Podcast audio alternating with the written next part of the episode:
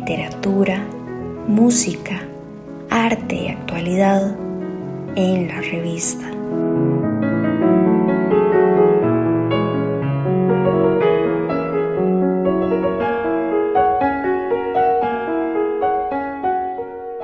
Hola queridos amigos, los invito ahora a escuchar cuatro impromptus de Schubert, de Franz Peter Schubert, que fue el tercero, el cuarto, mejor dicho, el cuarto gran maestro de la que se conoció como la Gran Escuela Clásica Vienesa.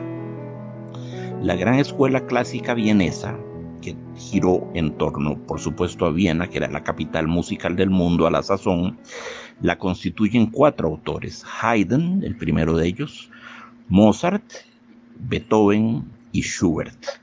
Con un Schubert que ya desde su formación clásica anuncia muy claramente el romanticismo que pronto, pronto sería la sensibilidad dominante de toda la música, literatura, pintura del siglo XIX.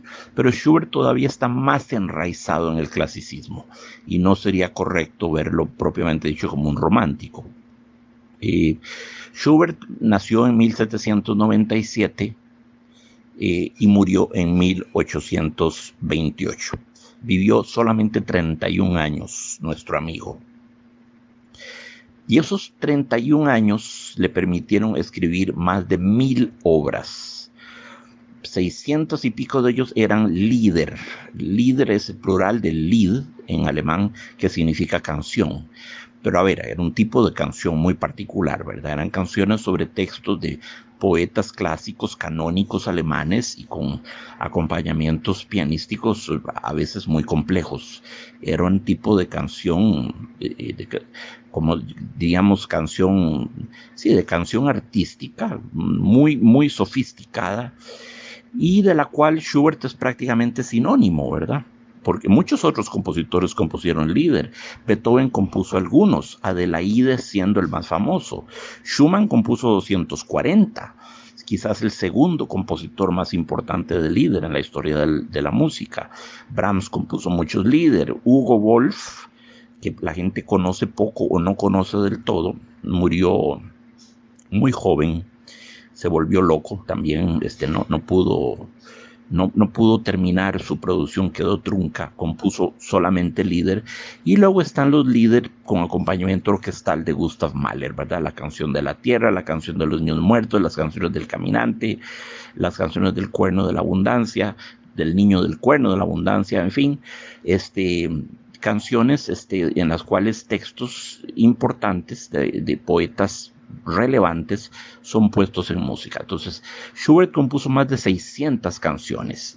El, más prolífico, eso no se lo puede negar nadie, el más prolífico liderista de la historia de la música, pero luego compuso montones de otras cosas, amigos, montones, montones de sonatas, cuartetos, tríos, óperas, música incidental, seis misas, eh, sinfonías en número de nueve, montones de cosas, montones de cosas compuso Schubert. Eh, su, su, cantidad de música llega al millar, llega a las mil, a las mil, aunque les repito, 600 son canciones, pero después vienen obras de gran envergadura, como sí, como sinfonías, como óperas. Nunca tuvo éxito con la ópera Schubert, como, como sinfonías, óperas, eh, eh, misas, música litúrgica importante. Eh, es, es, impresionante pensar que en 31 años se pueda componer tanta música. Para ponerles un paralelo, amigos, no, no, es para decir que haya sido más grande que él, no, es para poner un paralelo. Si Beethoven hubiera muerto a la edad en que murió Schubert, a los 31 años, si hubiese muerto a esa edad, lo único que nos habría legado en el terreno sinfónico, por lo menos, en otros campos no, pero en el terreno sinfónico, lo único que nos habría legado hubiera sido la primera sinfonía, la exigua primera sinfonía. Es decir, a la edad, en que, eh, Beethoven eh, compone su primera sinfonía, ya Schubert tenía nueve sinfonías a la cola.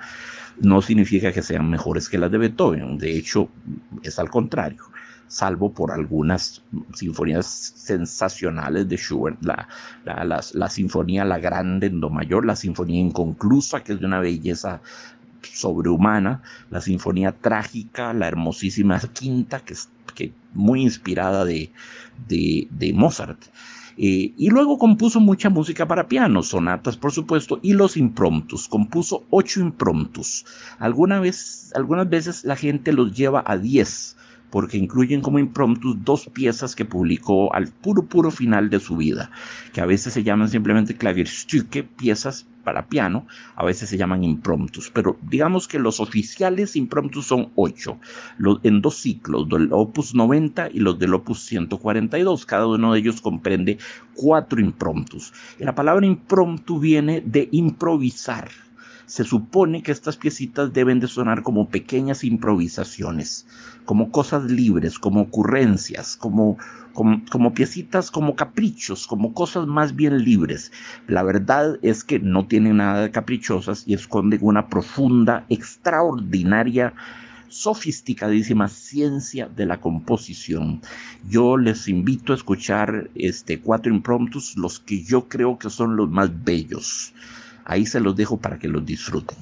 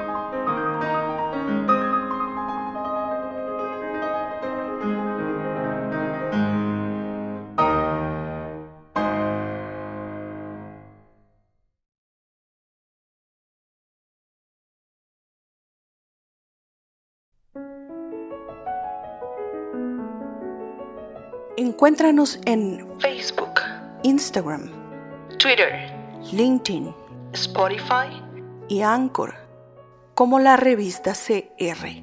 Difundimos opinión.